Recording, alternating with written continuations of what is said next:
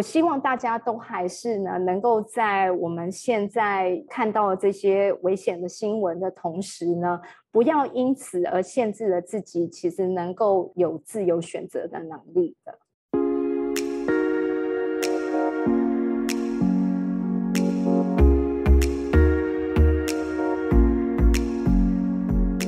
欢迎来到沙塔学院院长聊心事，我是 Cecily，我是 Amy。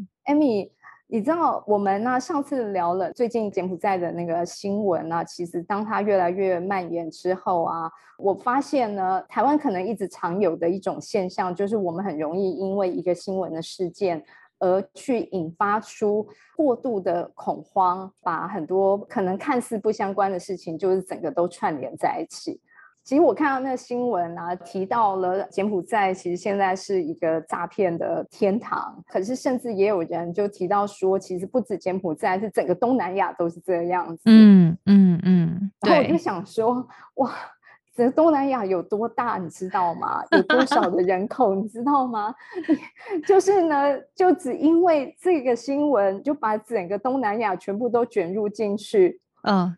都把它抹黑了，对对对对，就是那个我们就是要砍拖啦，就是整个就全部都砍拖进去了。嗯嗯嗯，这个砍拖呢，其实可能现在啊，大家更多的家长也会恐慌，就是如果自己的子女呢突然说他要呢出国去打工，嗯，就会开始呢有这样子的。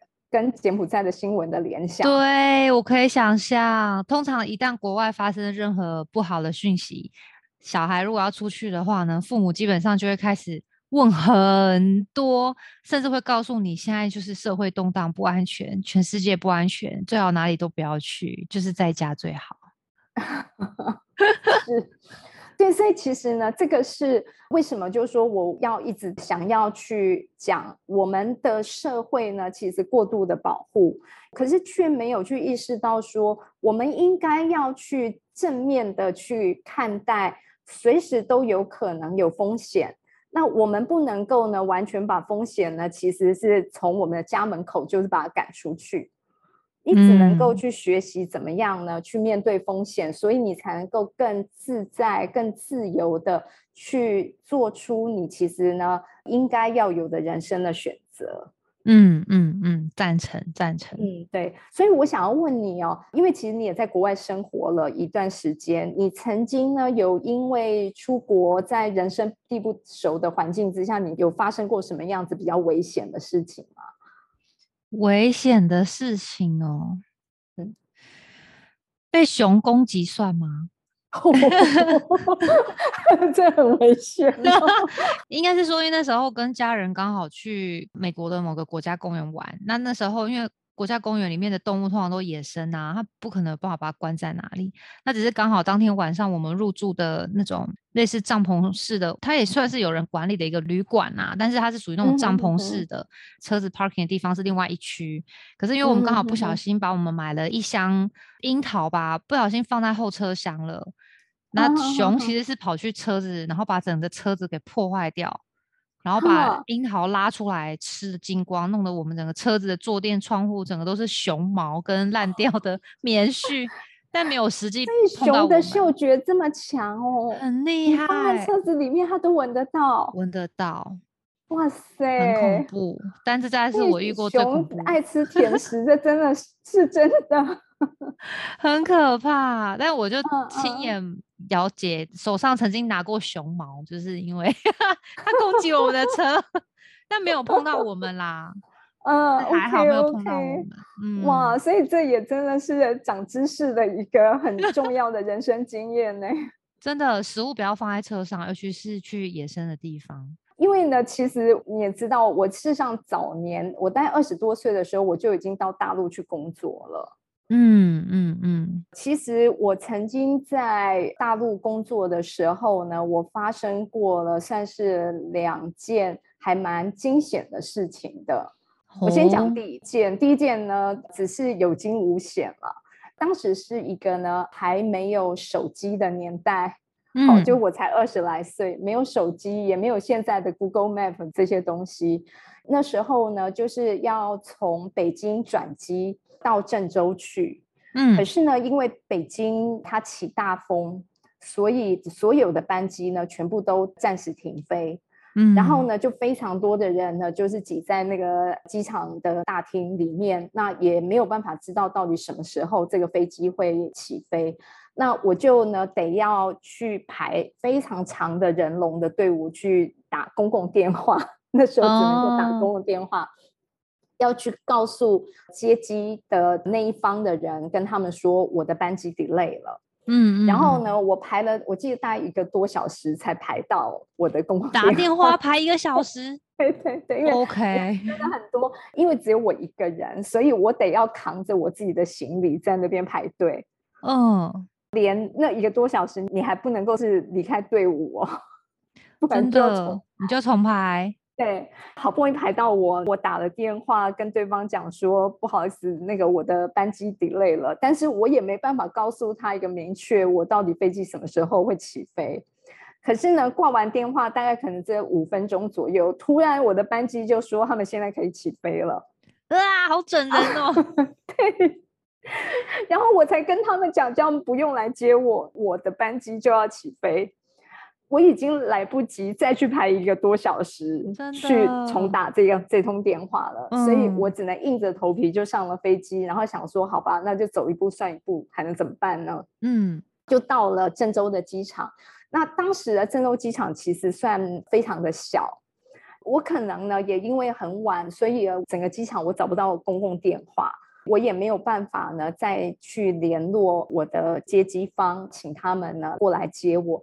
而且实际上呢，他们过来也需要花的大概快一个小时的车程才能够到机场，所以呢。我一个女生，当时才二十几岁，在一个这么晚的这种情况之下，我一个人待在机场，其实也是危险的。嗯，所以我那个时候呢，就评估了一下，我觉得我得要冒险自己一个人搭计程车。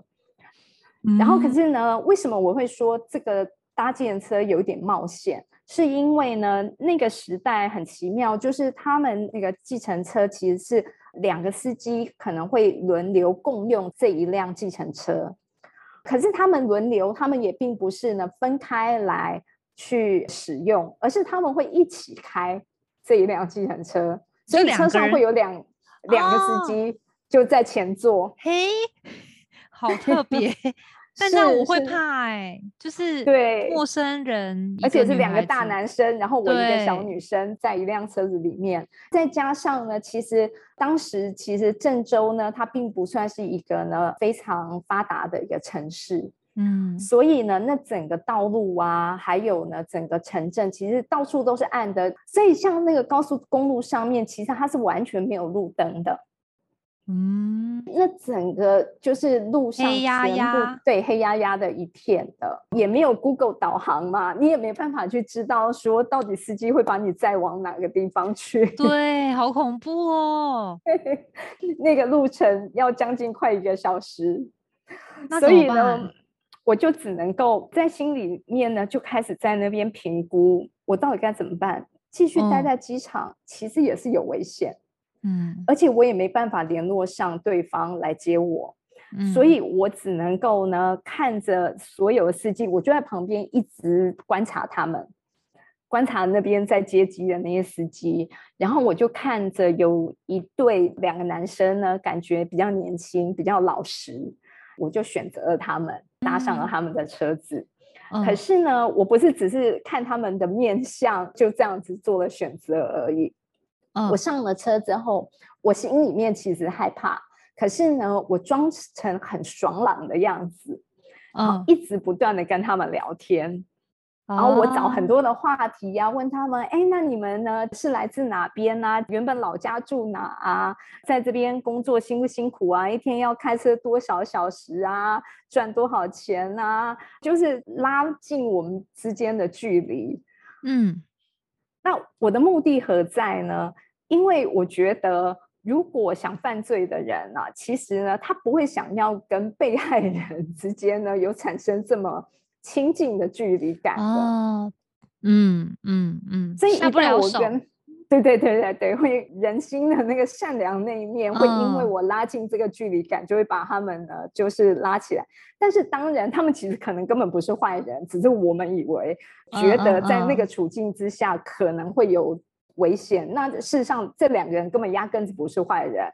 所以他们很开心的一直跟我聊天，一直跟我聊天，然后就这样子很愉悦的气氛，我们就呢开了一个小时，就终于到了我的酒店。到了我酒店之后呢，才知道就是他们一直在找我，他们后来已经晓得我的班机是起飞，已经到了郑州，可是他们就是没有办法联络上我。也不知道到底要怎么样可以接我到酒店，所以当他们看到我竟然就一个人，然后搭着计程车顺利的到了酒店的时候，他们都超级超级惊讶的。太好了，安全抵达。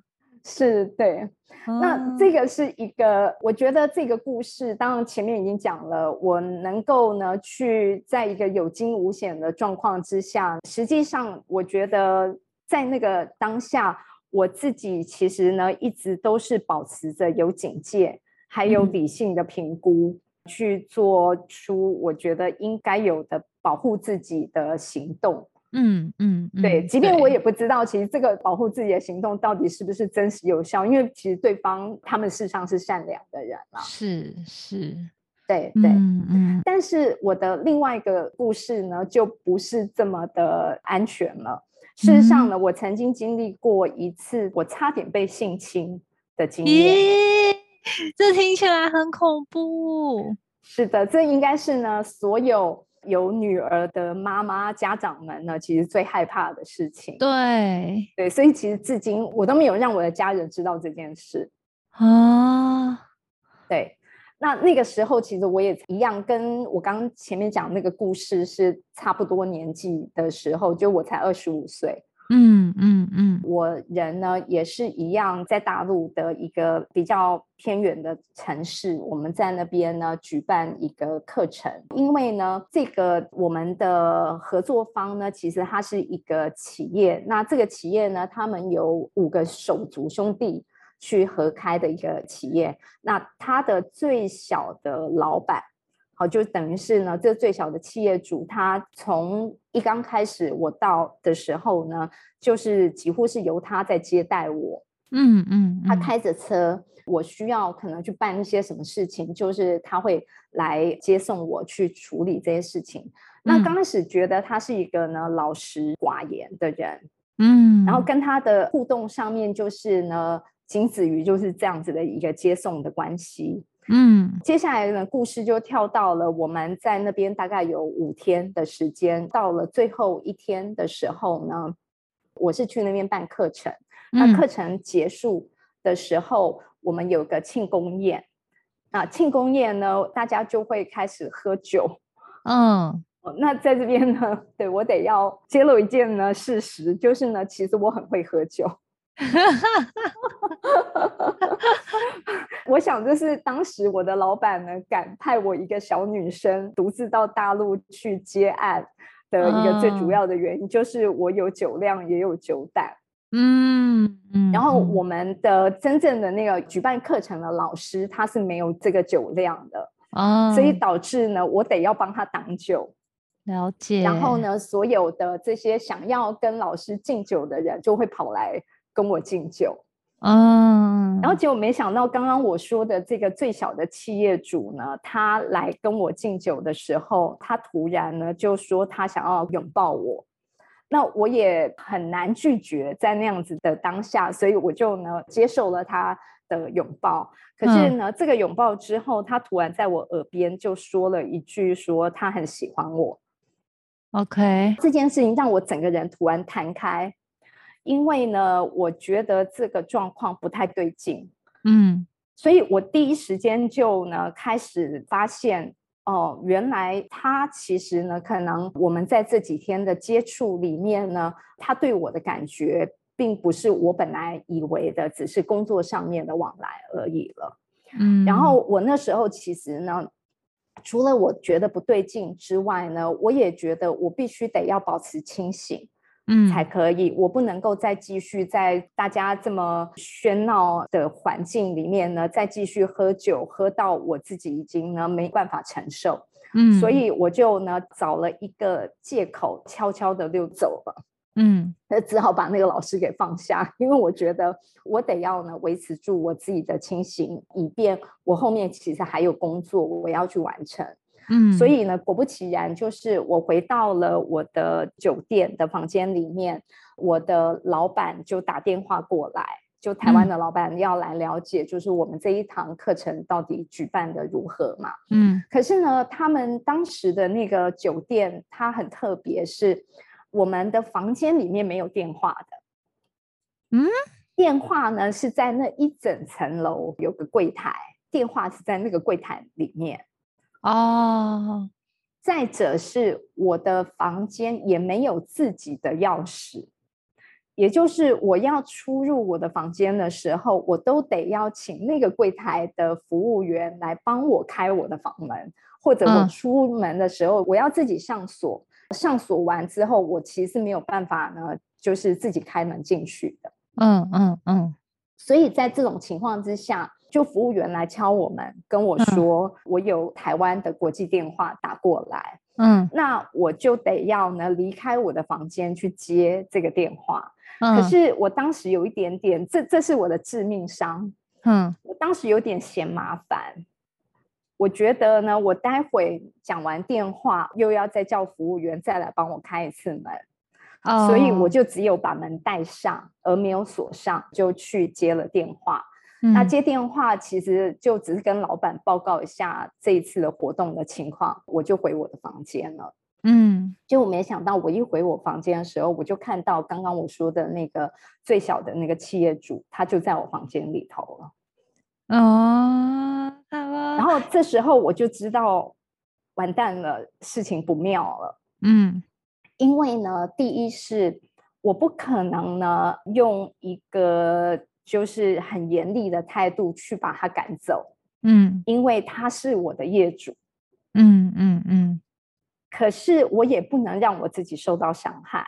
对，那怎么办然？后对，所以我很挣扎。嗯而且我也已经知道他的来意了，他真的已经喝到醉醺醺的状态了，，OK，就是他是借着酒胆来借去，酒对嗯。对对对对，就是呢，他借着这个酒胆来到我的房间里面，所以呢，我的反应也有点好笑，反正我用同样的跟面对那个计程车司机是一样的方法，这是我唯一的一招，一样装作很爽朗的样子嗯嗯。跟他聊天。嗯，我就说你看起来喝得很醉哦，我泡个茶给你喝，因为嗯。我希望他清醒过来，对，我希望他回到了本来其实他一直接送我的那个原本清醒的状态，其实他嗯。是一个温文儒雅的人，嗯嗯嗯。所以我就泡茶给他喝，跟他聊天，也自己主动的问他说他有没有女朋友，他的家庭状况如何的，也是一样，就是为了试图要拉近我们之间的距离，这是我嗯。唯一会做的一招。嗯 哼哼，对，他就时不时的就突然就会扑上我，扑上你就对啊，这就是他想要性侵啊，啊，我就把他推回座位上，但是呢，我还是非常的有礼貌的推回去之后，叫他说：“你喝个茶嘛。”继续跟他聊天。嗯哼，但是呢，他能够好像呢，在那个一两分钟的时候，再稍微维持一个理性，突然他又呢，就是又扑上我，就有点像是他一直在呢人性跟狼性之间呢，在互相的转换。就我让他一直不断的恢复他的人性，可是他的人性呢，被他的狼性一下子又被压制住了，所以他又扑上我。嗯后来呢，我们就这样子拉扯挣扎，到最后我其实已经呢是被他压在墙上了。我最后是一直挪动我的身体，我就是带着他挪动我的身体，挪嗯动到那个门把，嗯我就让我自己一直呢往门的那个方向去靠。所以每一次他扑上来的时候，其实我都有策略的在选择他扑上我的地点。然后呢，每一次那个地点都会越来越靠近门，嗯哼，所以我到最后才有办法可以呢，就是碰到了门把，我就呢把那个门呢就是一开，就顺着那个门打开的那个力道，我就把它甩出去。嗯，甩出去之后，我就立刻把门关上。那个时候其实我是全身发抖的，就是跪在地上。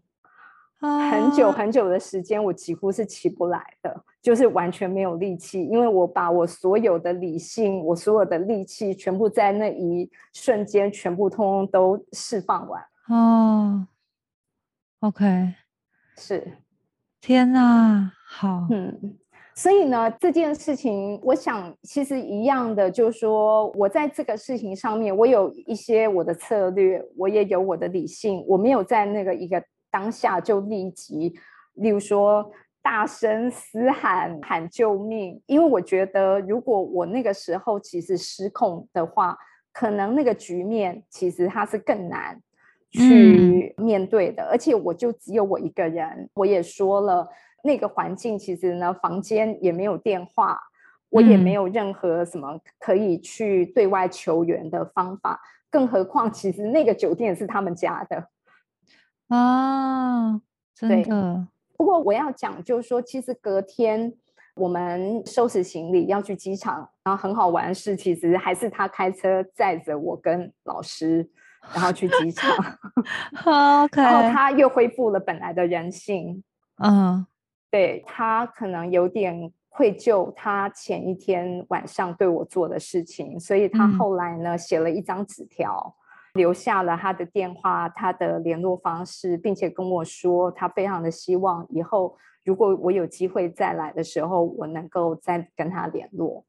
嗯嗯，对，所以其实他本质上仍然还是一个挺善良的人的。嗯嗯，对，只是他可能有了一个比较人性的一个原始的欲望，这个欲望呢，可能加上酒精的一个刺激之下呢，让他失控了。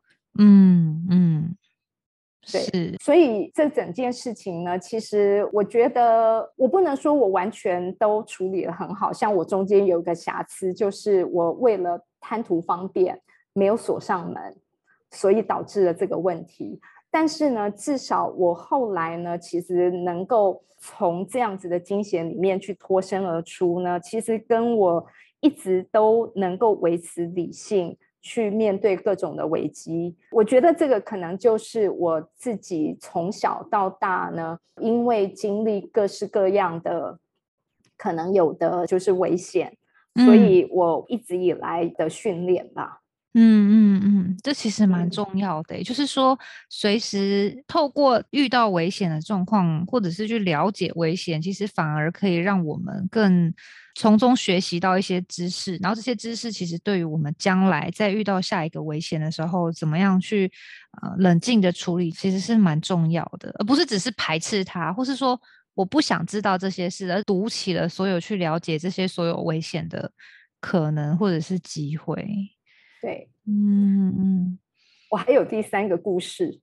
还有第三个恐怖的故事，第三个故事没那么恐怖，但是呢，因为那已经是我近几年发生的事情了，那我已经人生有那么多的这种经历了，嗯，所以呢，我这一次的事情其实是更加的有一个理性的步骤跟策略的，嗯嗯嗯，对，而不是像当年我只是凭着本能。就是本能上，我有这个理性跑出来，知道怎么去呢面对危险。那但是后来呢，我其实前几年我曾经有去波兰去过几次的旅行。我在波兰其实有一些朋友，并且呢，我其实当时是住在一个 A M B N B 的公寓里面。那那时候我的 B N B 的 host。他呢出国去旅游，所以当天其实是只有我一个人住在那个公寓里头。我每天都习惯了有个时间，我就会走路去游泳池游泳。那去游泳池的时候，我身上就穿着短裤、短袖啊，拖鞋，拎着我的泳具，以及呢一个小小的钱包，里面呢那小小的钱包里头有一些零钱，然后有个提款卡，有一把钥匙。啊，我就这样走去了。然后走到游泳池的时候呢，就发现了我的小钱包不见了，嘿，危险！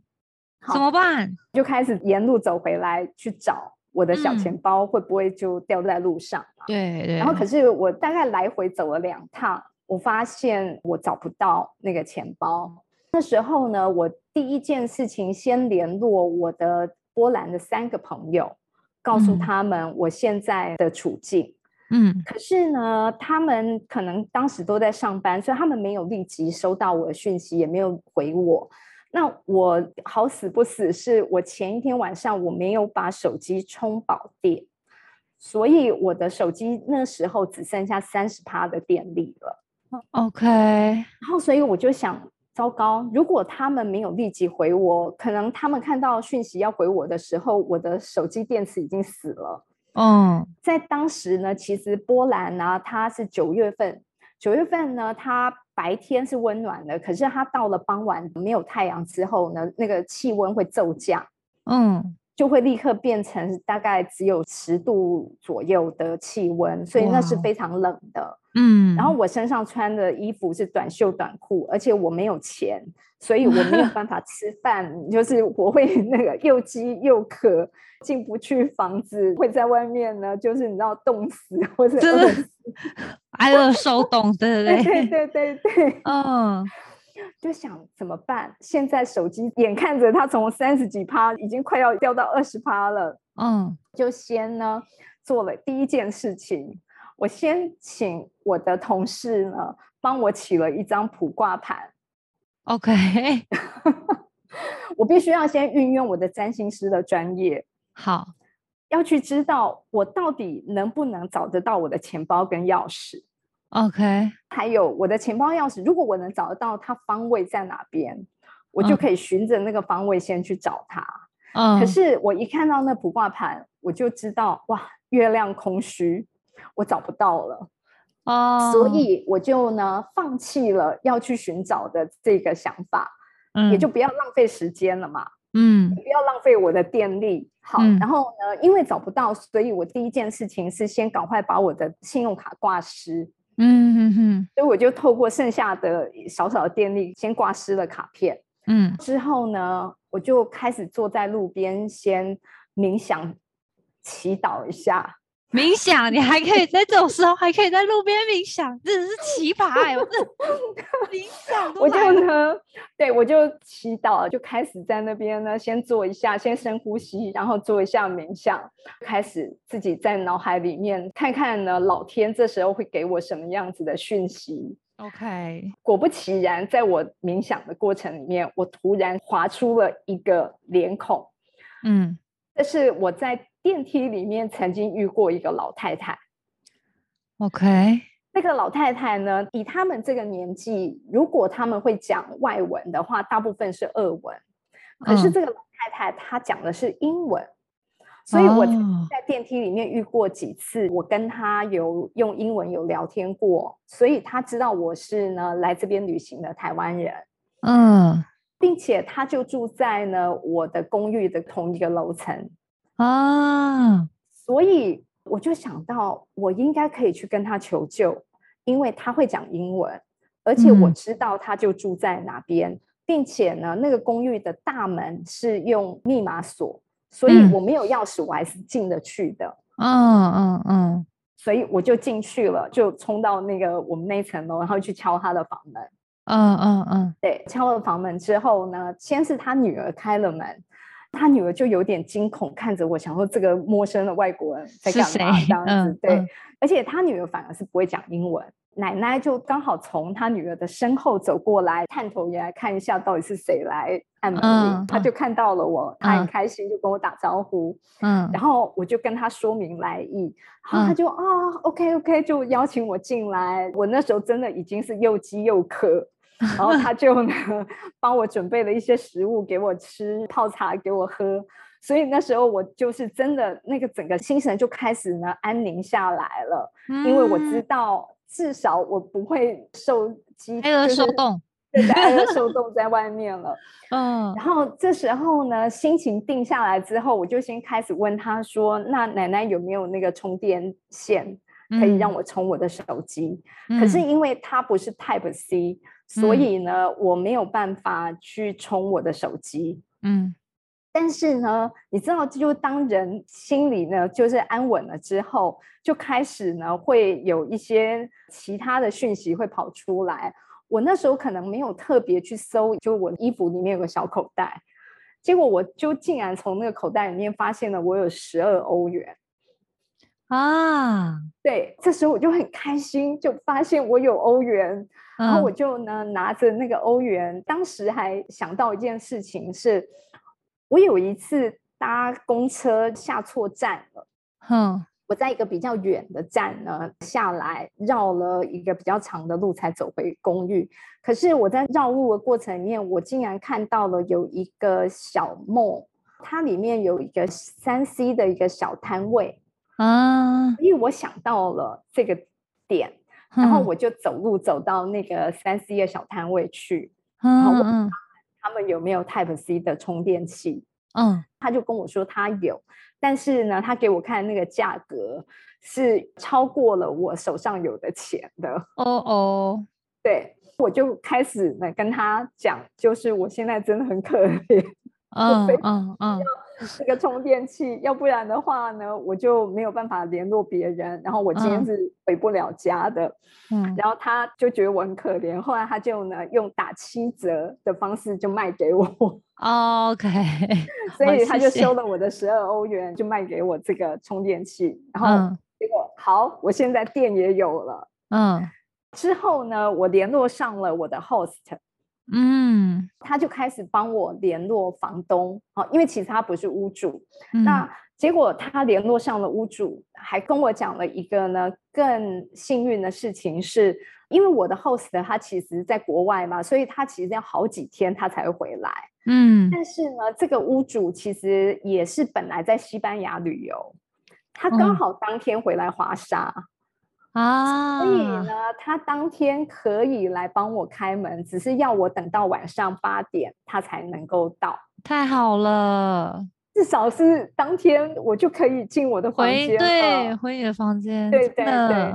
所以呢，后来到八点钟，他帮我开了门，我进去，再跟我的 host 联络，他告诉我我去哪边可以找到他留的备用钥匙，所以我的一切的危机全部都解除了。太好了，太好了，是，所以结论是要冥想，要 结论是运用自己的专业，沉静下来。你要呢，把自己就是呢冷静下来，嗯，去想你可能还有什么样子的帮助，嗯嗯，然后再来是呢，我觉得广结善缘很重要，对。对对，因为还好我之前一直都是有呢，在电梯间跟别人打招呼的。嗯嗯嗯，对。所以这三件故事其实好像最后的答案，但是三件事情都是呢，我很容易跟别人连接关系。这算是老师的其中一个专长，一个本能吧。本能，嗯，对 对对。其实我最后要讲的就是呢，其实一样的。我们不可能呢去想着我们要把风险呢完全在我们的生活里面隔离开来。嗯，对。可是呢，如果我们呢一直都能够维持着一个理性的态度，我们对于我们的生活呢能够有一定的警觉性。嗯，但是我们也并不需要呢将整个外面的世界，我们不知道的世界呢，把别人都当成坏人，都当成处处都有风险。嗯嗯嗯，那这样子的一个开阔的态度去面对外面的世界，可是仍然保有自己的理性以及警戒。嗯，对我希望大家都还是呢，能够在我们现在可能看到这些危险的新闻的同时呢，不要因此而限制了自己，其实能够有自由选择的能力的。嗯嗯嗯，这真的很重要。嗯，谢谢老师的分享，这三个故事都太精彩了。不过 我也了解到，临危不乱其实反而是应该要从小就要好好培养的一种的一个能力。对，真的真的对。好，那我们下次聊。好，谢谢老师，拜拜。